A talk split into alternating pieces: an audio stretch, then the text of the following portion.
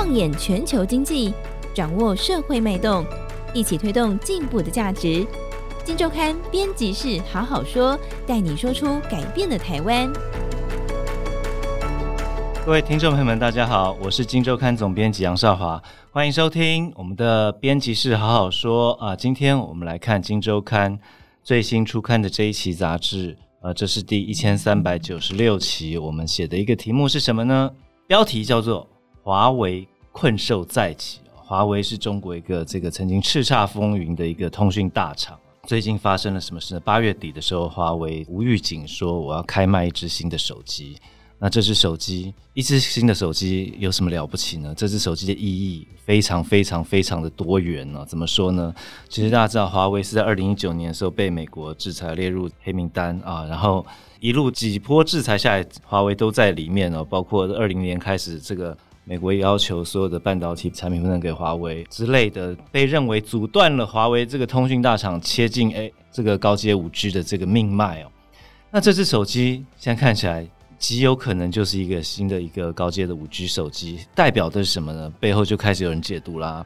代表是美国一连串将近四年时间的一个禁令封杀，是不是对华为没有效？中国的科技的能量是不是已经突破了美国科技战的这样的一个封锁？这个高层的意义在这边，当然，华为这个巨兽再起，对于整个产业的影响，当然也是另外一个层面的讨论哦。对整个这个，不管是台湾或是全球这个通讯产业的它的一个新的变局，会带来什么样的变化，都是值得讨论的。华为自己做了什么努力，面向很多。不过，这个今天跟我们一起来聊的是子晨，子晨好，大家好。嗯，子晨，当然这个题目是我们整个团队一起完成。不过，子晨是。针对华为本身这个技术突破，还有华为背后这颗晶片的技术突破，有比较多的了解。我今天特别请他来，我们就从这边来看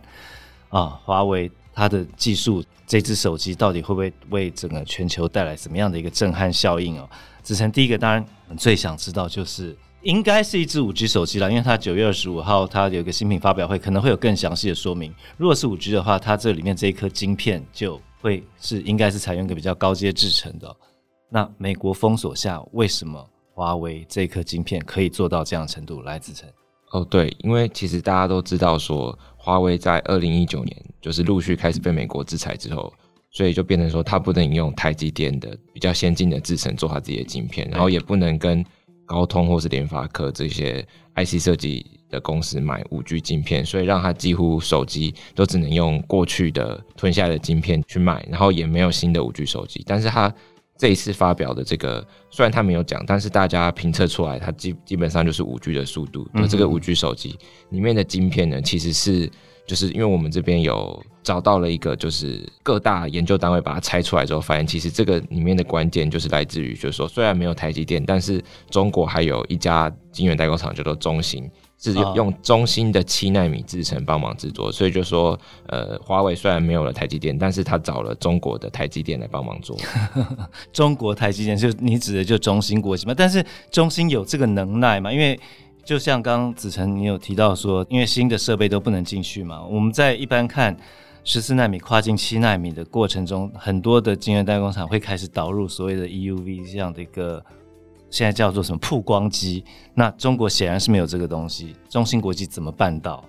呃，对，这边就要讲说是，虽然其实中兴它在去年呃前年还是去年开始就已经被美国禁止买 EUV，就是微影制成的那个曝光机这样子。然后，但是因为其实我们知道，以七纳米或者是五纳米来说，或十四纳米，其实。不一定要做用 EUV 就可以做到了，因为像是我们有去问的一些业者，其实像是台积电，它其实在二零一八年的时候，它的第一款的七纳米晶片，它就是没有用 EUV，它就是用前一个世代的叫做 DUV 机台，对，它用多重曝光就做得到。嗯，然后其实因为像之前那个台积电的前副总经理林本坚，他也有对外出来讲过，其实。中芯是可以继续做到五纳米是没有问题的，哦、真的、啊。对、嗯，所以其实应该说，大家其实中芯去年就有做过类似的挖矿晶片，只是大家没有意想到的是，就是说华为，是他们怎么会跟中芯搭上了这样子？嗯哼哼。那我们说它是用比较旧时代的一个叫做 DUV 的机器啊，曝光机来做这个七纳米啊。那但是我们现在看主流的做法会是用这个 EUV 来做，这关键就来了，它是用 DUV 做，DUV 跟 EUV 它的竞争率、它的良率、它的成本会有差吗？呃，对，这其实我们有问了一些业者，是大家也也知道嘛，就是说虽然大家都知道。DUV 多重曝光也做出来，但是因为多重曝光听起来就比较麻烦嘛，相比 EUV 你只是一层，你 DUV 是要多重曝光，所以当然是顾名思义的解释，因为多重就比较麻烦。对，你就要花比较多，一来是花比较多时间，二来是花比较多钱。因为目前听起来就是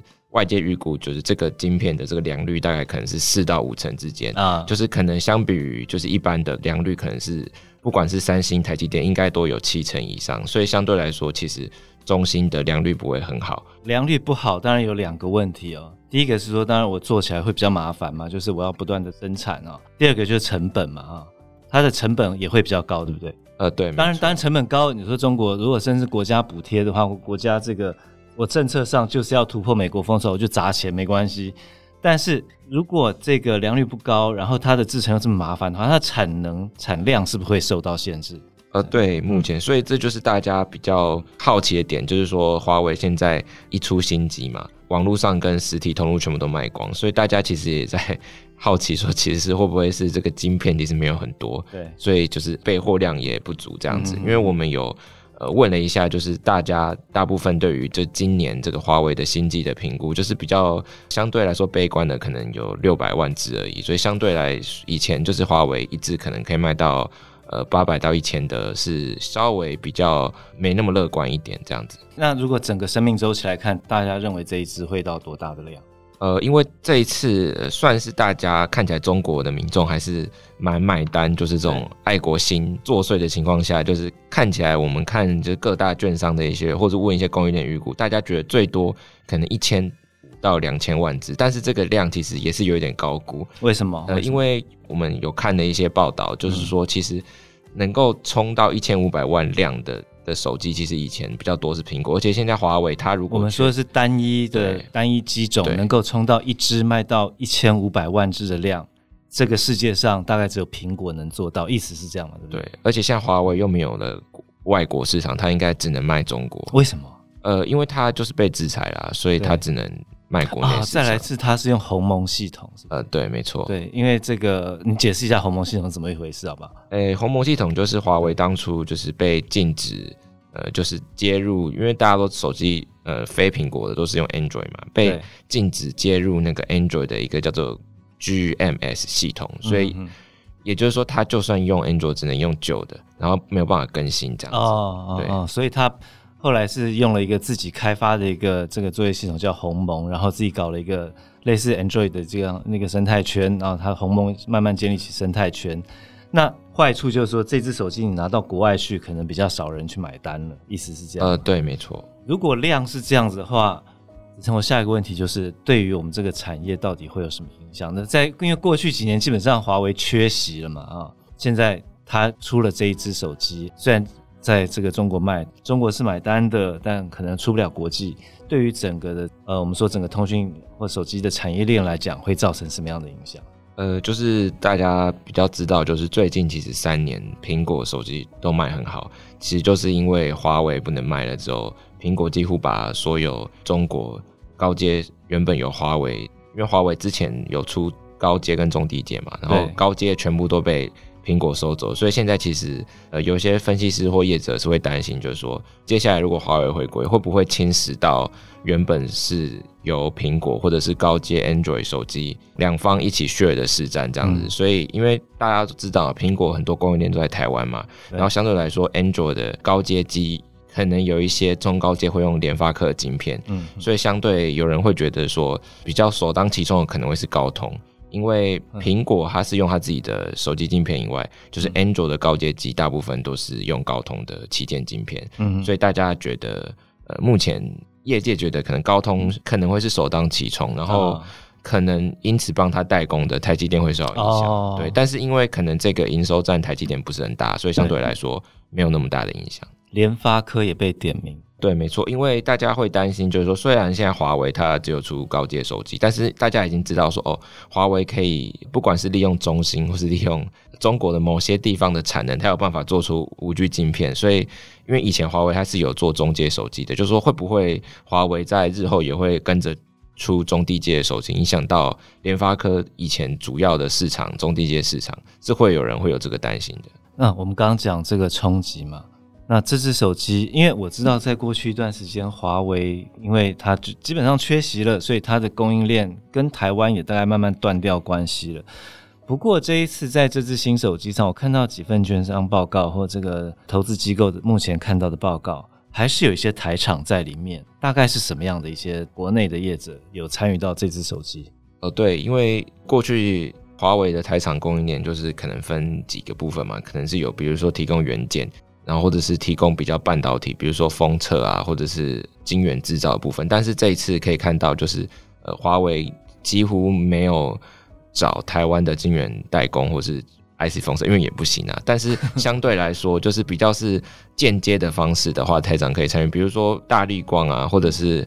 呃这样做镜头大立光嘛。大立光被点名度最高，对，因为因为华为大家都知道，它就是呃在新的手机的规格上面对是比较激进嘛。大家知道潜望镜就是苹果今年才用，其实华为以前就用过哦。对，所以大家会比较。认为就是说台厂比较可以分到一点蛋糕吃的，大概就是比较是镜头啊，或者是比如说像是上游的磊晶啊，就因为它就不是交给华为，它是交给其他中国业者，或者是说什么石英元件啊，或者是 PCB 板啊，然后上游的 CCU 材料啊，基本上他们就是用间接的方式就出给客户，然后客户再出给华为。整体来看啦，子琛，虽然我们现在看到还有很多台厂被点名。但是我知道你有问到一些人说，华为这一次看起来是就算赔钱也要自己干的一个决心出来了。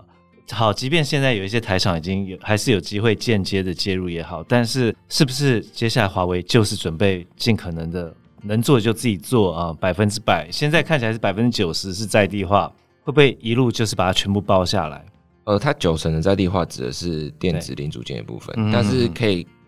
因为我是问了一些业界，就是说华为它现在在半导体的部分可能掌握度还没高，就是很明显就是说，比如说它的那个呃 NAND 就是用海力士的嘛，嗯，对 NAND 跟 DRAM，所以相对来说半导体的部分，它目前电子好像零组件它已经可以大部分的依赖他们中国自己的供应链，但是在半导体部分可能还是要依赖比如说台厂。但是未来，我有听说，就是华为现在可能在比如说生化甲的制程方面，或者说一些比较 IC 设计的部分，也有在比较成熟的制程有做投资。所以未来这一块会不会慢慢取代台厂，就是还值得观察啦。虽然现在他们还是只是在研发阶段这样子。对，其实啊，整个故事看下来，我们当然从回顾过往，我记得是在二零二零年的八月的时候吧。那个时候，其实二零一九年五月的时候，它是被列入贸易清单嘛，哈。在二零二零年的时候，因为美国一路的制裁，在二零二零年，我记得是也是五六月的时候，它就变成是所有的含有美国技术的这个半导体产品不能进入到华为去。那当时华为就有公开讲说，那时候他们要推一款 Mate 四十，他说 Mate 四十可能是搭载我们自己研发晶片的高阶晶片的最后一款绝版机。为什么呢？因为我们没有华为过去做了很多的备胎，很多的准备，但是我们没有准备到晶圆制造这一环。好，如今看起来金源制造在中芯的这个 呃不计成本的努力下，看起来是有个样子出来了。那接下来他们像刚子仁说的，会不会还在继续做其他的？更多的一些备胎或者更多的准备，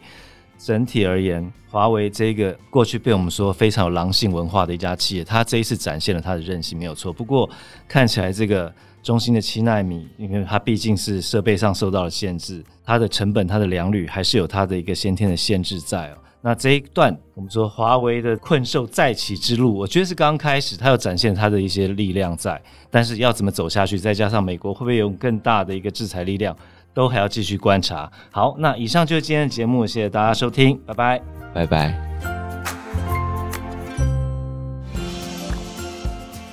听完 Podcast 节目，有好多话想分享，想要提问却无处可去，别烦恼了，现在只要点击资讯栏 Discord 社群平台连接，输入昵称就可以立刻问问题，与主持人互动，让我们一起在学习的路上不孤单，等你来加入。